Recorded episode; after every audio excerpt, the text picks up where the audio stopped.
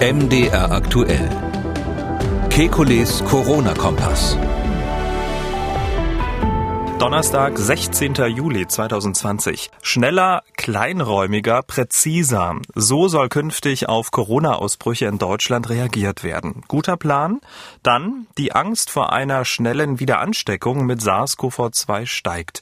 Ist diese Angst begründet? Außerdem, wie kann künstliche Intelligenz in der Corona-Krise helfen? Und früh zum Test und abends zur Party. Wäre das eine Idee, die Veranstaltungsbranche zu retten? Wir wollen Orientierung geben. Mein Name ist Camillo Schumann. Ich bin Moderator und Redakteur bei MDR Aktuell das Nachrichtenradio. Jeden Dienstag, Donnerstag und Samstag haben wir einen Blick auf die aktuellen Entwicklungen rund ums Coronavirus und wir beantworten Ihre Fragen. Das tun wir mit dem renommierten Virologen und Epidemiologen Alexander Kekulé. Ich grüße Herr Kekulé. Guten Tag, Herr Schumann. Ja, und wie so häufig beginnen wir mit einem O-Ton und der kommt dieses Mal von Kanzleramtschef Helge Braun zu den Beschlüssen von Bund und Ländern. Wir wollen jetzt noch präziser werden. Das heißt, das Ziel ist, dass wir unsere Verfahren, die wir schon die ganze Zeit haben, nach den Erfahrungen der letzten Ausbrüche nochmal so verändern, dass wir kleinräumiger vorgehen, also wirklich Beschränkungen nur da machen, wo es unbedingt erforderlich ist, weil wir eben nicht genau wissen, wie umfangreich die Infektionen in der Bevölkerung dort sind aber dann auch sehr schnell testen, Unterstützung der Bundeswehr, Unterstützung des jeweiligen Landes, damit wir dann auch sehr viel schneller diese Beschränkungen wieder aufheben können.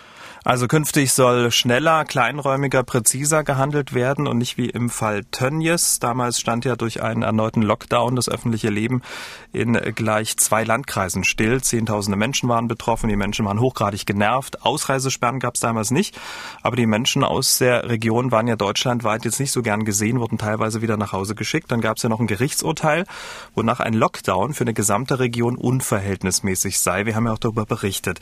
Man müsse künftig differenziert weiter vorgehen, haben die Richter damals gesagt. Das genau will die Politik jetzt machen. Herr Kekulé, kann dieser Plan aufgehen? Ja, ich glaube schon.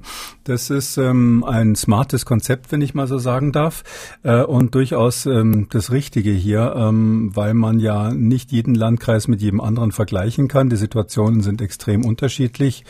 Ähm, einmal haben Sie vielleicht tausend Fälle in einer konkreten Situation in einer Fabrik, wo man eigentlich weiß, wo die Fälle sind. Einmal haben Sie hundert Fälle in einem anderen Landkreis, wo man nicht weiß, wo die Einzelnen sind. Und das ist eine ganz andere Herausforderung fürs Gesundheitsamt. Und die Landkreise sind natürlich auch geografisch ganz unterschiedlich. Ähm, und ähm, deshalb ist es äh, die richtige Idee, das so zu machen. Lokal heißt, um es mal ein bisschen konkret zu machen, dass dann zum Beispiel Mitarbeiter eines betroffenen Betriebes mit Einschränkungen rechnen müssen müssen. Das können mal 20, das können mal 200, mal 2000 Menschen sein oder Bewohner in einer ganz bestimmten Gemeinde. Und die könnte man dann auch mit einer Ausreisesperre versehen. Guter Plan? Ja, die Ausreisesperren sind auf jeden Fall ähm, viel sinnvoller als Einreiseverbote. Das ist ja ganz klar, ähm, dass man am Ort des Geschehens, wo so ein Ausbruch vermutet wird oder vielleicht wirklich gerade stattfindet, ähm, die Epidemie am besten in den Griff bekommt, statt zu warten, bis die Menschen das sonst wohin tragen, vielleicht auch noch ins Ausland jetzt in der EU äh, und dann äh, an den Urlaubsorten und ähnlichem dann Einreiseverbote zu verhängen, wie das ja in der Vergangenheit passiert ist. Man muss aber auch dazu sagen, dass natürlich so eine Maßnahme äh, nur in ganz bestimmten Situationen sinnvoll ist. Das muss wirklich so sein, dass man lokal in, an einem Ort eine äh, Vermutung hat, dass viele Menschen in der Allgemeinbevölkerung infiziert sind also nicht ein Ausbruch konkret im Altersheim, konkret im Krankenhaus, konkret in einem Betrieb. Und dass man diese Infektionen in der Allgemeinbevölkerung tatsächlich auch noch nicht nachverfolgen kann. Das heißt, man kennt die Infektionsketten nicht. Das ist das, was wir hier in diesem Podcast immer als Initialfälle bezeichnet haben. Und darauf läuft es jetzt letztlich hinaus, dass man diese Differenzierung hier macht. Und man will ja auch massiv testen. Das ist natürlich auch ein ganz äh, wichtiger Fortschritt, dass man prophylaktisch vorausschauend testet und nicht nur äh, Personen, die möglicherweise Symptome hatten oder klar nachgewiesene Kontakte hatten und dass man ähm, wesentlich schneller sein muss. Also mhm. die Beschleunigung der Reaktionszeit, das sind alles äh, sehr, sehr gute Entwicklungen. Ich wollte gerade sagen, im Fall Tönnies hat es ungefähr eine Woche gedauert, bis äh, die ersten Maßnahmen beschlossen wurden. Wenn man jetzt auf die lokale Ebene geht, äh, muss man ja noch wesentlich schneller entscheiden. Äh, trauen Sie den äh, allen Verantwortlichen, diesem, dieser, dieser gesamten Ereigniskette das zu, das dann auch ähm, wirklich so umzusetzen? Ja, das ist natürlich die kritische Frage, äh, die Sie mit Recht stellen. Ähm, wir haben fast 400 äh, Gesundheitsämter in Deutschland und letztlich wird diese Entscheidung, kann man natürlich kritisch sagen, auf die letzte Instanz abgewälzt. Das funktioniert nur dann, wenn die wirklich hervorragend beraten werden auf allen darüber liegenden Stufen. Das heißt, zuallererst von oben muss das Robert Koch Institut relativ klar vorgeben, in welchen Situationen was empfohlen wird. Die wirkliche Hoheit haben ja da die Länder und die müssen wiederum ihren ähm, Gesundheitsämtern da wirklich helfen, dass das schnell geht. Ähm, ich glaube, dass das in vielen Bereichen Deutschlands funktionieren wird. Klar gibt es einige Gesundheitsämter, die ähm, schlecht ausgestattet sind, wo vielleicht sogar auch die Datenübermittlung noch nicht so gut funktioniert. Wir wissen, dass vieles ja noch per Fax äh, geht in diesem Bereich, ähm, wo man dann, äh, sage ich mal, wahrscheinlich längere Reaktionszeiten hat, wenn wirklich ein Ausbruch passiert. Mhm. Aber ich glaube, da darf man nicht vom Negativfall ausgehen. Der Plan klingt jetzt gut und man muss das ja auch international sich ansehen. Wir sind in Deutschland weltweit gesehen eines der Länder, wo alle hinschauen und sagen, wie toll toll wir das machen. Ähm, klar versuchen wir uns weiter zu optimieren und es wird wahrscheinlich die eine oder andere Verzögerung noch geben. Aber dieser grundsätzliche Umschwenk, dass man sagt, wir wollen das ganz selektiv machen, Sie ahnen, das ist ja das Smart-Konzept, was wir hier schon ein paar Mal besprochen haben, was jetzt mehr oder minder eins zu eins umgesetzt werden soll. Ähm, das finde ich sehr positiv. Um nochmal beim Thema Zeit zu bleiben, ähm, wie eng würden Sie diesen Zeit, äh, dieses Zeitfenster bemessen? Also von ähm, Ausbruchsgeschehen erkannt bis Maßnahmen. Also wie viel Tage, eigentlich Stunden dürften da maximal vergehen? Naja, ihnen steht sozusagen ein Gegner gegenüber, der äh, den Revolver zieht und das kennen wir alle dem, aus dem Western, dass es da auf Geschwindigkeit ankommt. Ähm, hier ist es auch so, ja. Also, also ein Virus, ähm, das kann in kürzester Zeit, da genügt eine einzige Party, wo die Leute vielleicht keine Ahnung haben, dass jemand infiziert ist. In kürzester Zeit kann hier ähm, durch ein Superspreader-Ereignis ähm, aus einer Firma zum Beispiel etwas herausgetragen werden in die Allgemeinbevölkerung und dann auch in der ganzen Region verbreitet werden. Ähm, deshalb muss man extrem schnell sein. Also ich würde mal sagen, ähm, wenn ich jetzt der Chef eines Gesundheitsamts wäre, hätte ich, würde ich die Devise ausgeben, wenn bei uns der Verdacht auf einen Ausbruch ist, also nicht ein einzelner Fall, sondern mhm. dass wir wirklich das Gefühl haben, da ist was passiert, würde ich sagen, muss innerhalb von spätestens zwölf Stunden die Entscheidung zum Lockdown getroffen werden. Also Lockdown heißt in dem Fall begrenzte vorübergehende Ausreisesperre für den Fall, dass die genannten Kriterien gegeben sind, was natürlich sehr selten der Fall ist. Mhm. Also zwölf Stunden. Das ist ein relativ enges Zeitfenster, wenn man sich die Woche anschaut, die ja zum Beispiel in Kreis Gütersloh äh, verstrichen ist. Jetzt haben Sie gesagt, wenn man das Gefühl hat, aber noch keinen konkreten Fall, wie entsteht denn dieses Gefühl? Wie würden Sie das beschreiben? ja, na, das ist, äh, das ist der Eindruck. Gefühl ist vielleicht äh, jetzt ein mhm. bisschen unprofessionell gesprochen. Also es läuft ja normalerweise so, dass Sie ähm, als Gesundheitsamt äh, irgendwelche Mitteilungen kriegen über positive Fälle. Dann kommen ähm, Nachverfolger dorthin und sprechen mit den Leuten und wenn die dann zum Beispiel feststellen, dass in einem Wohnheim zur gleichen Zeit ähm, drei Leute infiziert waren, die offensichtlich außer diesem Wohnheim keinen gemeinsamen sonstigen Kontakt hatten und ähm, dass es sehr wahrscheinlich ist, dass es weitere Zwischenpositionen, Zwischenüberträger innerhalb dieses Wohnheims gab. Hm dann haben sie eigentlich schon einen ersten Anfangsverdacht. Das ist etwas, was bei Gesundheitsämtern übrigens gar nicht so eine ungewöhnliche Situation ist, weil wir kennen das von Ausbrüchen im Krankenhaus. Ähm, da ist es ja auch ganz entscheidend, wenn zum Beispiel resistente Keime plötzlich sich vermehren, sehr, sehr frühzeitig abzusperren, Stationen zuzumachen, ähm, ähm, Leute, die unter Verdacht stehen, möglicherweise infiziert zu sein, äh, dann aus dem Verkehr zu ziehen. Und da sind die Gesundheitsämter so schnell. Die haben ja auch üblicherweise äh, sogar Nachtschichten, wo man ähm, notfalls dann mhm. jemand am Telefon erreicht. Also das ist nicht ganz ungewöhnlich für Gesundheitsämter, auch im, im erforderlichen Fall sehr schnell zu sein. Und das muss man jetzt hier nur für das ähm, Covid-19 übertragen. Mhm, Bund und Länder wollen ja durch diese Maßnahmen dann auch schneller wieder aus dieser äh, Maßnahmensituation raus. Also schneller reagieren heißt auch schneller wieder raus? Ja, natürlich, weil das das hat ja dann zur Folge, ähm, man macht erstmal zu und muss natürlich der Bevölkerung auch erklären, dass das jetzt erstmal keine Katastrophe ist. Das handelt sich normalerweise halt so um einen Zeitraum, wenn man schnell Diagnostik macht, ich sag mal eine Woche, länger dürfte es eigentlich nicht dauern. Äh, da wird man in dem abgegrenzten Bereich dann sehr, sehr schnell, äh, ich würde sagen, einige tausend oder einige zehntausend Tests machen. Ich erinnere mal daran, dass die Chinesen in kürzester Zeit in Peking Hunderttausende getestet haben haben, als es dort ähm, ähm, bei so einem Lebensmittelmarkt zu einem Ausbruch kam kürzlich.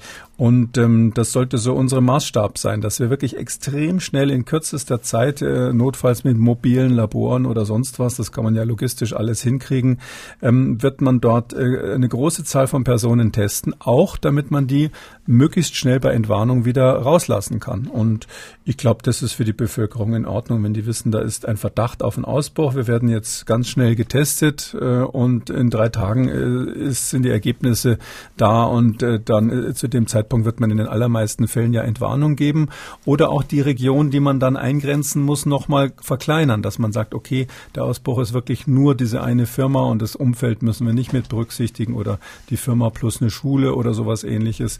Ich glaube, das ist genau die, die Methode, auf die wir uns einstellen müssen, weil wir müssen ja einfach davon ausgehen, diese Erkrankung wird uns, diese Pandemie wird uns noch viele Monate beschäftigen. Keiner weiß, wann der Impfstoff kommt. Und bis dahin brauchen wir ein, eine Methode, die uns eben vor Lockdowns größerer Art bewahrt mhm. und die für die Bevölkerung, finde ich, psychologisch auch äh, verkraftbar ist. Und ich glaube, sowas ist in Ordnung. Wenn die, wenn die Feuerwehr irgendwo sagt, naja, wir haben den Verdacht, das Haus brennt, äh, bitte gehen Sie da mal nicht rein, bis wir es geklärt haben, dann beschwert sich ja auch keiner. Und ich glaube, so in der Art müssen wir das letztlich perspektivisch sehen. Das ist ein Risiko, mit dem wir jetzt einfach leben müssen. Das nächste Stichwort ist schon gefallen, Impfstoff. Wir kommen jetzt zu einem Thema, das wirklich viele Menschen umtreibt. Das ist auch ein Thema, das seit Tagen die Schlagzeilen bestimmt. Es geht um die Frage, sind Menschen, die die Infektion durchgemacht haben, immun gegen SARS-CoV-2? Ja klar, könnte man denken, das Immunsystem hat Antikörper gebildet, dann äh, kann da eigentlich nichts mehr passieren. Aber wer seit Tagen und eigentlich auch seit Wochen die Medien verfolgt, wird da ziemlich unsicher bei dieser Annahme, denn dort sind Schlagzeilen zu lesen wie wenig Immunität nach Ansteckung, neue Studie bestätigt Antikörper, Antikörperschwund oder Hoffnung auf länger wirksamen Impfstoff gedämpft oder gibt es doch keine grundsätzliche Immunität? Herr Kekulé, jetzt sind das ja nur Schlagzeilen, aber müssen wir uns von dem Gedanken verabschieden, wer eine Infektion durchgemacht hat, ist auch grundsätzlich immun gegen das Virus, so wie wir es eigentlich bisher angenommen haben? Äh, ich würde mich von dieser optimistischen äh, Einschätzung nicht, äh, nicht, nicht abweichen im Moment aufgrund der Daten, die da gebracht werden. Ähm, das ist so, dass wir ähm, als Menschen ja überhaupt nicht leben würden. Wir würden ja nicht älter als ein, zwei Jahre werden, wenn wir nicht ein Immunsystem hätten, was praktisch alle Virusinfektionen und auch sonstigen äh, Infektionen erfolgreich bekämpft. Ähm, wir kennen keine Erkrankung, außer vielleicht so speziellen, die jetzt wirklich die Zellen des Immunsystems selbst angreifen, wo ähm, kein Immunschutz aufgebaut wird nach dem Virusinfekt. Eine Ausnahme ist dieses berühmte AIDS-Virus. Äh, da funktioniert das nicht so, weil das AIDS-Virus ausgerechnet die T-Helferzellen befällt, die ganz entscheidend für die, die, Immunabwehr sind. Aber das ist ja hier nicht äh, bei SARS-CoV-2 nicht der Fall. Wir wissen relativ genau, welche Zellen da befallen werden, äh, welche Organsysteme betroffen sind. Und es gibt jetzt rein von der Pathophysiologie, wie wir sagen, keinen Grund anzunehmen, ähm, dass hier das Immunsystem so geschwächt wäre, dass es nicht zu einer normalen Immunantwort kommt. Und wenn die Situation dann wiederum so ist, dann beunruhigen mich so Antikörpertests, in denen man feststellt, dass das IgG zum Beispiel abnimmt, eigentlich nicht.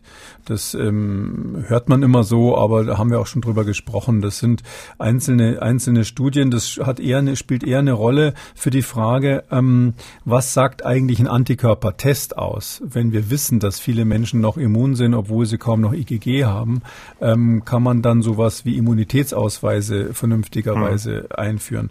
Aber bezüglich der Frage ob ein Impfstoff grundsätzlich möglich ist oder nicht, wäre ich da zunächst mal weiterhin optimistisch. Hm. Ähm, wer den Podcast nicht von Anfang an verfolgt hat, äh, kurz noch die Erklärung IgG. Ja, also es ist so, dass ähm, wenn wir ähm, Kontakt mit einem Virus haben, dann ähm, reagiert ja der Körper in mehreren Stufen. Und ähm, eine wichtige Stufe ist, dass zunächst mal ähm, die Zellen des Immunsystems, weiße Blutkörperchen im Wesentlichen, bestimmte Sorten von weißen Blutkörperchen, die werden aktiviert und die stimulieren sich dann gegenseitig, dass ähm, die anfangen, Antikörper zu bilden. Und Antikörper, das sind also Eiweißmoleküle, die zum Beispiel Viren inaktivieren können. Und die Klasse von Antikörpern, die man typischerweise so ein paar Wochen nach der Infektion noch nachweisen kann, das ist eben die Immunglobulin G-Klasse. Also das sind die Antikörper, die man nachweist, um zu zeigen, jawohl, derjenige hat Kontakt mit einem infektiösen Agens gehabt. Dieses IgG, das nimmt eben bei SARS-CoV-2 relativ schnell ab. Ähm, es gibt äh, Untersuchungen, dass zwei, zwei Monate nach ähm, Symptombeginn zum Teil ähm, dann nur noch ganz kleine Konzentrationen da sind, sodass man es nicht mehr messen kann.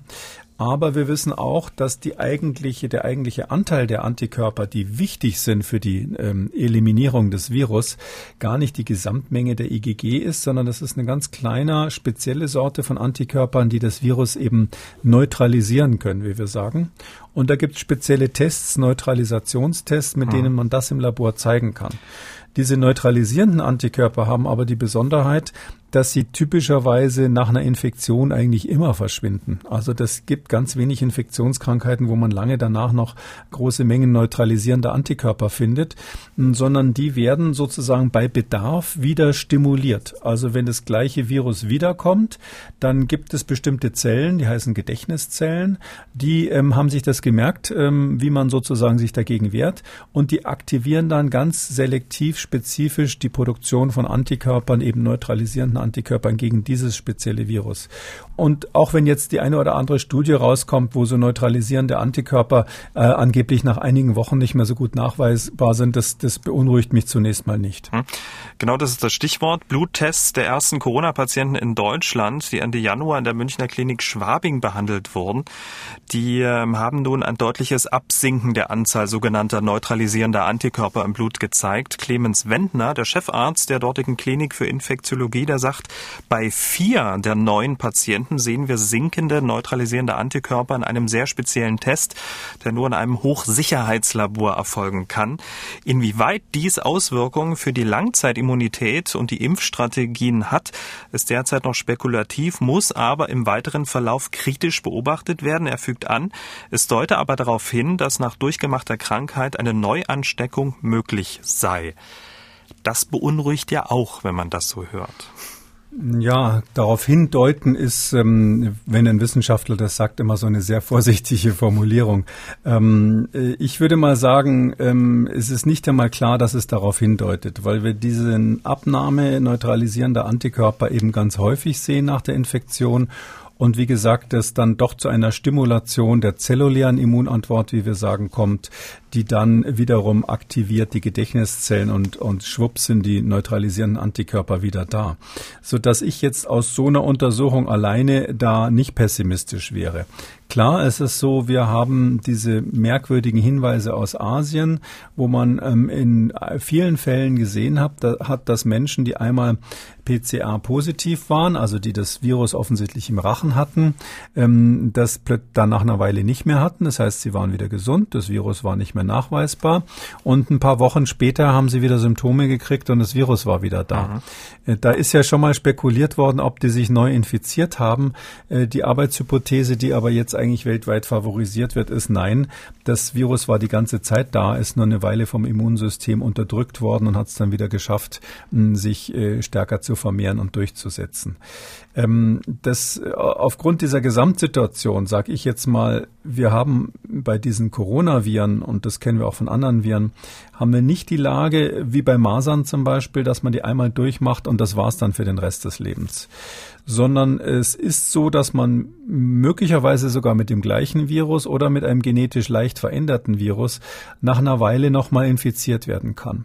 Was aber dann passiert, eine Weile können einige Jahre sein. Und was aber dann passiert, ist Folgendes diese nächste Infektion verläuft praktisch immer deutlich harmloser, weil ja das Immunsystem eine gewisse zumindest Teilimmunität gegen das Virus hat. Das heißt, es kann zwar irgendwie den Patienten, den Menschen nochmal befallen, aber die Symptome sind dann nicht annähernd äh, vergleichbar mit dem klassischen Covid-19-Krankheitsbild, wo wir ja äh, in der Größenordnung von ein Prozent oder vielleicht bisschen weniger Sterblichkeit mhm. haben, also was eine sehr schlimme Krankheit ist, so dass ich davon ausgehe und wir reden ja hier über eine weltweite Pandemie und die Frage, wie sie zu beenden ist, dass ein Impfstoff, ähm, wenn er dann da ist, selbstverständlich, auch wenn äh, nicht jeder die perfekten Antikörper produziert, insgesamt die Pandemie beendet, zumindest insofern es dann äh, vielleicht von einer schrecklichen Krankheit zu einer relativ harmlosen wird. Hm, genau bei dieser Diskussion über die Immunität und die Antikörper, die Schlagzeilen, die ich erwähnt habe, wird im selben Atemzug die Wirksamkeit von potenziellen Impfstoffen schon in Frage gestellt, obwohl es noch gar keine Impfstoffe gibt. Und äh, man muss ja sagen, es wird ja nicht den einen Impfstoff geben. Es gibt ja unterschiedliche Arten. Welche Arten gibt es eigentlich? Grob gesagt kann man sagen, es gibt Impfstoffe, diese ganz modernen, die viel diskutiert werden, die produziert werden, wo, wo der eigentliche Impf Impfsubstanz ein, eine, eine Nukleinsäure ist, also letztlich eine RNA oder DNA, etwas, was vom Körper selber dann erst zu einem Protein umgebaut wird, also zu einem Eiweißmolekül umgebaut wird. Und dieses dann hergestellte, vom Körper selbst hergestellte Eiweißmolekül ist dann das, was äh, dem Immunsystem präsentiert wird. Und das sieht eben so ähnlich aus wie ein Virus und deshalb lernt es wie, äh, der Körper auf diese Weise in unschädlicher äh, Art und Weise ähm, auch gegen das Virus anzukämpfen. Ist das so ein experimenteller Impfstoff? Das sind diese neuen experimentellen Impfstoffe. Ähm, die haben den Vorteil, dass man da die Vorstellung hat, dass man die sehr schnell in sehr großer Menge produzieren kann. Also es ist ähm, technisch nicht so schwierig, sehr große Mengen von diesen Nukleinsäuren, RNA äh, und DNA herzustellen. Der Nachteil ist, dass dieses Wirkprinzip einfach wirklich noch nie im großen großen Stil in dem Impfstoff ähm, bewiesen wurde. Das ist also eine sehr schicke, sehr elegante Methode, die aber experimentell ist.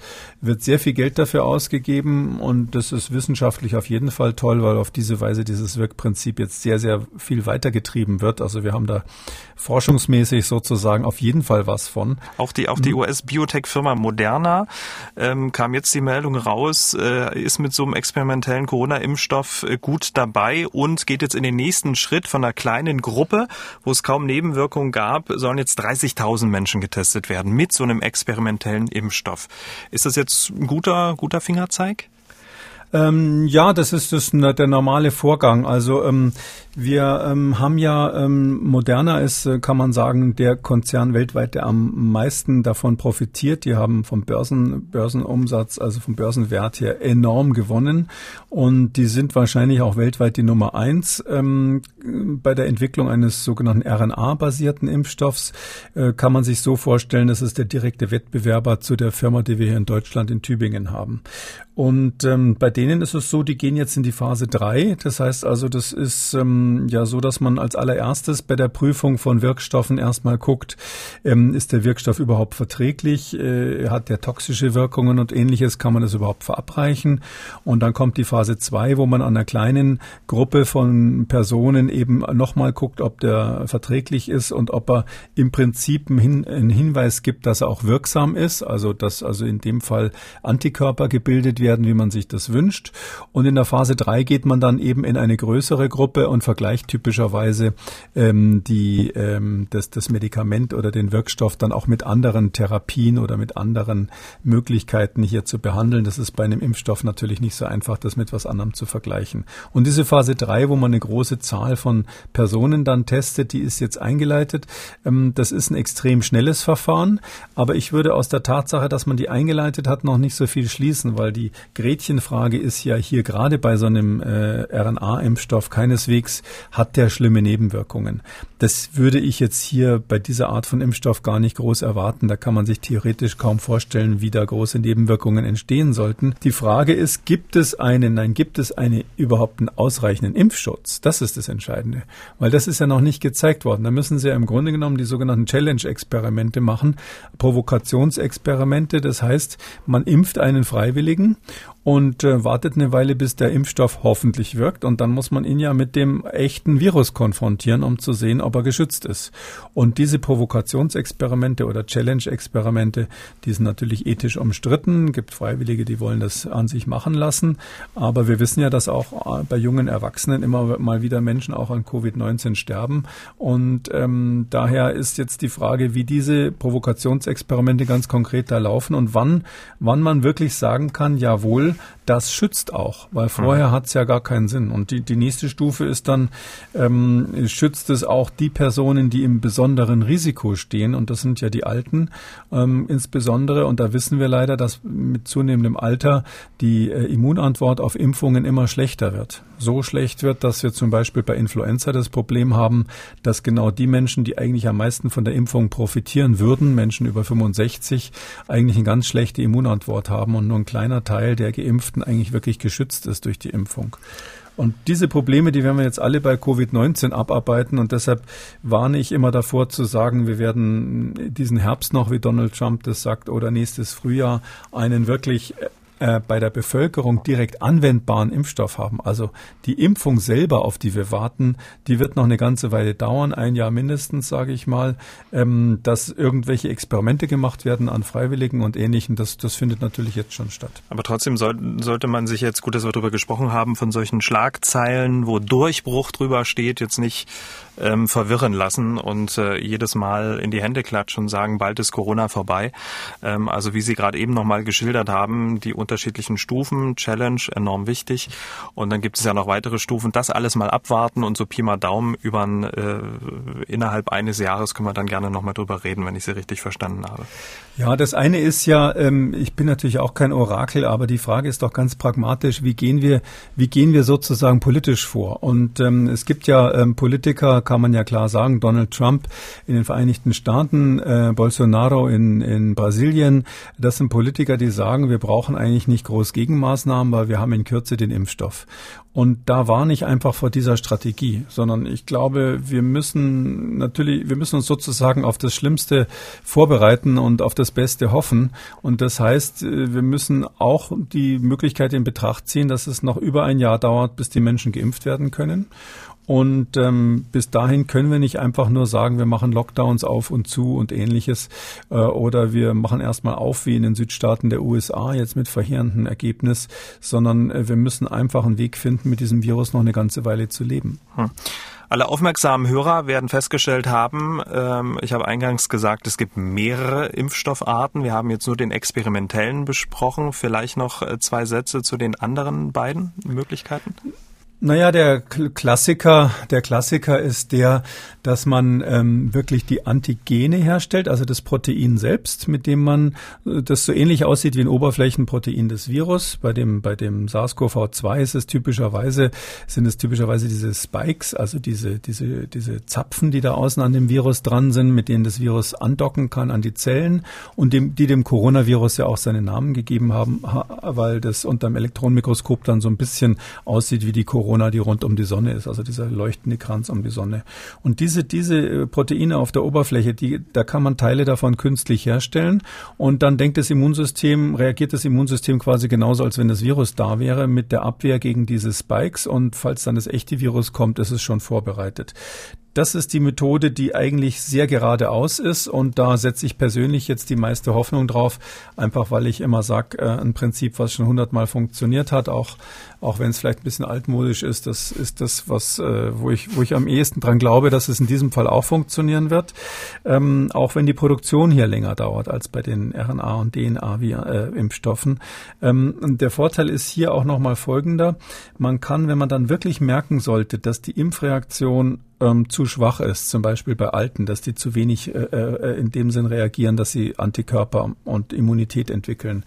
Ähm, oder auch wenn es so sein sollte, dass man eben merkt, äh, das hört zu schnell auf, wenn man einfach nur so impft, so haben die schon nach ein paar Wochen nicht mehr genug neutralisierende Antikörper, dann kann man im Notfall dann sogenannte Adjuvantien dazugeben, also Wirkverstärker, die dafür sorgen, dass ein breiteres, ähm, ein breiterer Teil der immunologischen Armee aktiviert wird. Also mehr Immunzellen aktiviert werden, verschiedene Sorten von Immunzellen aktiviert werden und dann alle gemeinsam quasi ähm, gegen dieses Virus kämpfen können.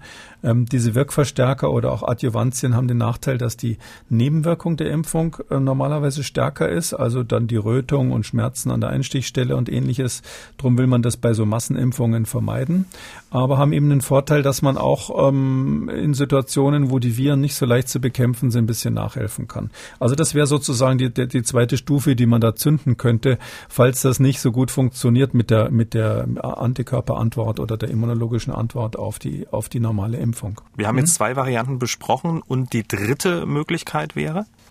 Naja, die dritte, die jetzt so im Moment äh, groß in der Diskussion ist, ist, die, ist, dass man ein anderes Virus nimmt ähm, und das als Vehikel äh, nimmt, um die Eiweißmoleküle in, die, in den Körper und in die Zelle zu bringen. Da nimmt man typischerweise eine bestimmte Sorte von Erkältungsviren, sogenannte Adenoviren.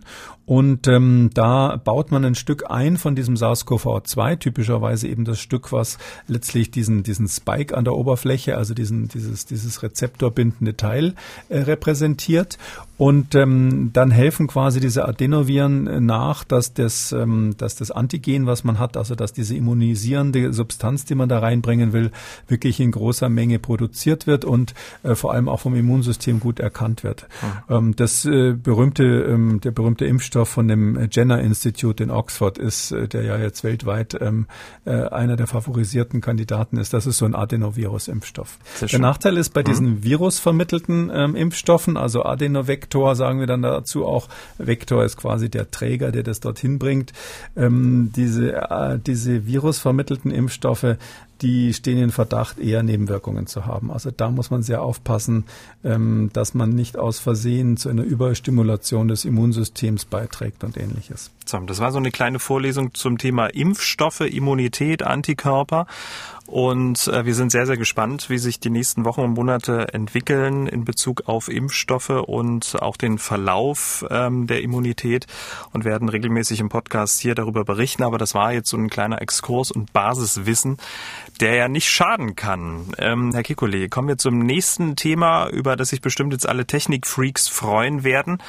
Ob ein Mensch an Covid-19 erkrankt ist oder nicht, ist ja manchmal auch nach einem negativen Test auch nicht so richtig klar. Kann dann trotzdem infiziert sein, Symptome zeigen. Aber vielleicht ist es auch eine andere Krankheit mit ähnlichen Symptomen. Was tun, um ihn bestmöglich zu behandeln? Hier könnte vielleicht künstliche Intelligenz helfen. Also eine Software, die ständig mit ganz vielen Daten gefüttert wird und somit dann quasi selbstdenkend Hinweise und Handlungsempfehlungen gibt. Das wurde in Großbritannien jetzt gemacht, testweise KI zur Diagnose im Krankenhaus. Und es hat funktioniert, oder?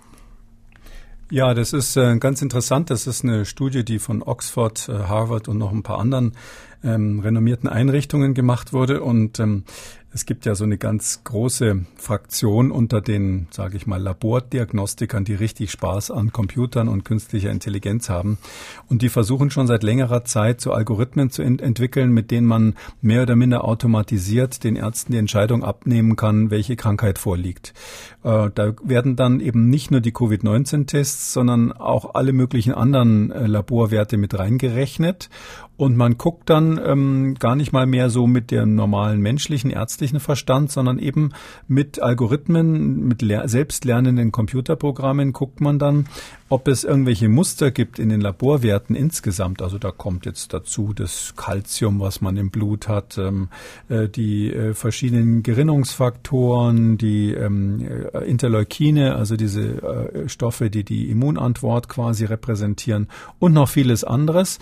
Und dann guckt man, ob sich sozusagen insgesamt so eine Art ähm, Rorschach, wie im Rorschach-Test, so ein Bild plötzlich herauskristallisiert, äh, ähm, dass man sagt, Mensch, das könnte Covid-19 sein. Und diese Bilderkennung aus den Einzeldaten, das macht eben der Computer selbstständig. Das ist, ähm, finde ich jetzt akademisch interessant so ganz praktisch, ich war ja auch durchaus eine ganze Weile in der inneren Medizin als Arzt. Ähm, ich bin ein bisschen konservativ, also äh, ich gucke mir die Laborwerte gerne selber an und den Patienten dann auch, wie er leibt und lebt Tja. und treffe die Entscheidungen selber. Ich will das nicht so gerne dem Computer überlassen, aber ähm, naja, die nächste Generation Ärzte, die wird sich vielleicht auf sowas dann verlassen.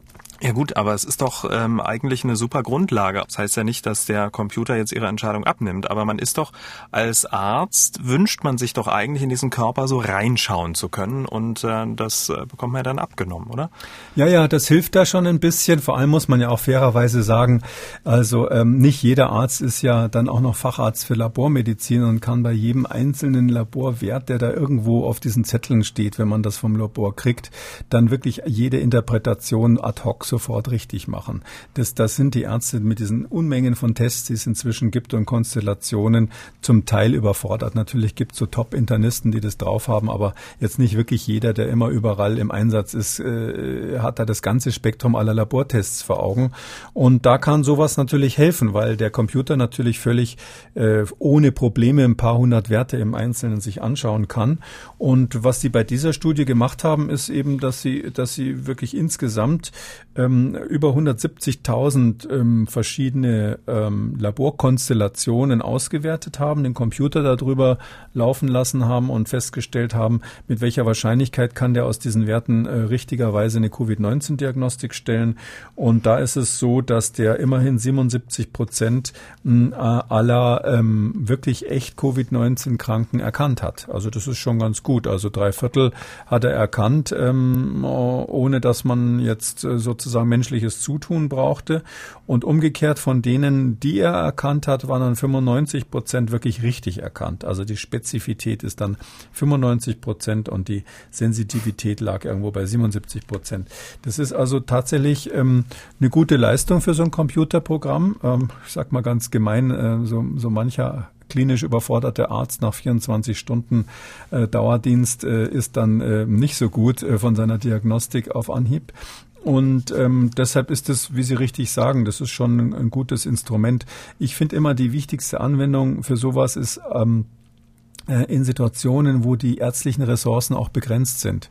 Das heißt, ähm, in Entwicklungsländern auf jeden Fall. Ähm, dort hat man einfach nicht so viele Ärzte und wenn dann ähm, irgendein Medical Worker Blut abnimmt, einen Test macht und vom Computer sofort eine Verdachtsdiagnose kriegt, ist das natürlich Gold wert. Für die weiteren Entscheidungen muss der Patient ins Krankenhaus gebracht werden und ähnliches. Und äh, wir haben auch in Europa durchaus Ecken, wo die ärztliche Versorgung nicht so gut ist und man sich vorstellen kann, dass sowas für eine Vorentscheidung äh, ganz nützlich sein sein kann. Jetzt ähm, war das künstliche Intelligenz äh, für die Diagnose. Ähm, können sich noch andere Bereiche vorstellen, auch äh, in der Prävention beispielsweise, wo es ähm, eingesetzt werden könnte? Jetzt reden zurzeit ja alle über Fußball, haben wir ja auch schon gemacht.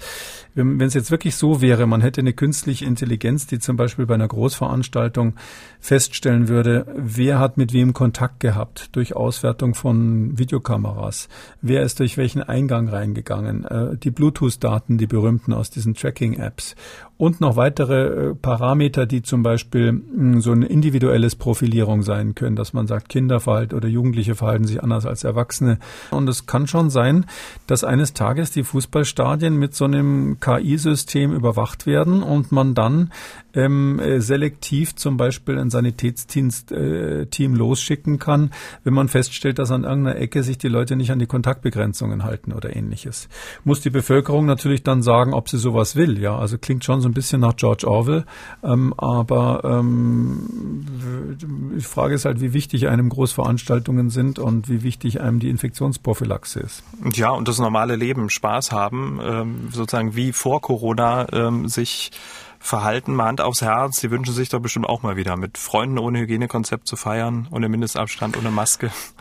Ja, das ist selbstverständlich. Also das ist, äh, man darf nicht denken, bloß weil Virologen irgendwie immer so interessiert sind an dem Objekt ihrer Untersuchung, dass sie nicht selber leiden würden unter der Gesamtsituation. Ähm, ich finde auch so diese leichte Anstrengung in der ganzen Kommunikation, dieses, diese etwas stärkere Gereiztheit in der mhm. Gesellschaft insgesamt, das bemerke ich durchaus auch unter Kollegen. Also es ist nicht so, dass da, dass da irgendwelche Menschen von gefeit wären. Ähm, ich glaube, dass es deshalb notwendig ist, aber das ist mehr so eine äh, persönliche Einschätzung. Das müssen wir als, als äh, Gesellschaft insgesamt entscheiden, wie weit wir da gehen. Aber ich glaube schon, dass wir ähm, solche elektronischen Systeme, auch mehr Tests mittelfristig brauchen, uns letztlich damit gegenseitig ständig ein bisschen überwachen, äh, um auf der anderen Seite solche individuellen Freiheiten, wie Sie sagen, wiederherzustellen. Mehr Tests, individuelle Freiheit, damit sind wir beim nächsten Thema, feiern wie früher, so mit Buffet, DJs, ohne Maske, ohne Abstandsregeln. So war es eigentlich am kommenden Wochenende in Offenbach geplant ein Party-Experiment. Der Plan, früh machen die Party-People einen Corona-Test und wenn der negativ ist, dann geht's abends zur Party zum Feiern ohne Mindestabstand und Maske. Jetzt hat äh, die Stadt ähm, diesen Test untersagt. Begründung ist die geltende Mindestabstandsregel. Selbst ein professionell durchgeführter Covid-19-Test hebt den Sicherheitsabstand nicht auf. So wird argumentiert. Die Partyveranstalter, die wollen trotzdem die Party in irgendeiner Form noch möglich machen. Aber mal so ganz grundsätzlich, was halten Sie eigentlich von dieser Idee? Früh den Test und abends dann zur Party und dann pfeifen wir auf Abstandsregeln und Hygienemaßnahmen. Äh, ich finde, das ist gar nicht so ein abwegiges Konzept. Das klingt so ein bisschen brutal. Viele, vielen mag das da die Haare zu Berge stellen. Ähm, der Vorschlag kam vielleicht nicht so ganz zur richtigen Zeit. Alles, jede Idee braucht ja ihre Zeit und ihre Reife, damit sie auch ankommt in der Gesellschaft. Ähm, drum verstehe ich, dass das Gesundheitsamt jetzt vorsichtig erstmal war. Aber ähm, grundsätzlich ist es doch so, wenn man das rein sich mal rechnerisch durchschaut, dann äh, ist im Moment in Deutschland äh, die Infektionslage unter Kontrolle so halbwegs. Wir haben 300 Neuerkrankungen pro Tag im Durchschnitt. Das ist wirklich nicht viel. Wenn man jetzt eine Dunkelziffer von Faktor 10 draufschlägt, das darf man ruhig mal machen in so einem Fall. Dann hat man 3000 am Tag von Neuerkrankungen, also die jetzt gerade akut rumlaufen und 82 Millionen Menschen. Hm, die Wahrscheinlichkeit, dass man also einem der gerade neu Erkrankten begegnet, liegt dann bei hm, 1 zu 30.000 oder sowas. Und dann muss man ja sagen, ähm, wenn ich morgens den Test gemacht habe und der Test halbwegs vernünftig gemacht wurde, die Wahrscheinlichkeit, dass es dann sozusagen entweder bis zum Abend äh, noch ein, dass ich noch bis zum Abend positiv werde, weil ich eben unerkannt infiziert war, oder vielleicht der Test falsch negativ war, die ist nicht sehr hoch. Da kann ich mal sagen, na ja, vielleicht einer von zehnen ist da höchstens im, im diagnostischen Fenster, wie wir sagen, also dass der quasi falsch negativ äh, getestet wurde. Dann sind sie schon bei 1 zu 300.000 nach dieser Kopfrechnung. Und 1 zu 300.000 als Risiko und dann muss derjenige ja auch erstmal, der da durch die Lappen gegangen ist, der muss ja ja erstmal jemand anders infizieren und es muss im Grunde genommen ein Superspreader-Ereignis geben, damit es relevant ist. Weil wenn einer einen anderen ansteckt oder einer zwei andere ansteckt, dann kann man sagen, ja, das ist natürlich schlimm, aber das hätte immer und überall passieren können. Da brauchen Sie keine Großveranstaltung für. Das heißt, die Angst vor Großveranstaltungen ist die Angst vor Superspreader-Events. Und wenn man die ganze Veranstaltung vielleicht so macht, dass ähm, die Luft halbwegs zirkuliert und die jetzt nicht alle in so einem Keller unterirdisch ohne, ohne Luftbewegung zusammengepfercht werden, dann würde ich jetzt mal sagen, ist auch die Wahrscheinlichkeit, selbst wenn da ein paar positive rumlaufen, dass es zum Superspreader-Ereignis kommt, nochmal gering. Und dann sind sie insgesamt im Bereich von eins zu paar hunderttausend äh, Risiko. Und das ist natürlich ein Risiko, was wir sonst im Leben ja auch in Kauf nehmen. Und manche nennen das dann Restrisiko ähm, dafür, dass ähm, man halt äh, bestimmte Freiheiten hat. Ja, es gibt ein Restrisiko im Straßenverkehr, im Flugzeug, durch die Atomkraft und so weiter und so weiter. Alles Dinge, alles Risiken, die wir als Gesellschaft sozusagen absichtlich in Kauf nehmen. Müsste man diskutieren, ob man sowas hier auch macht. Hm.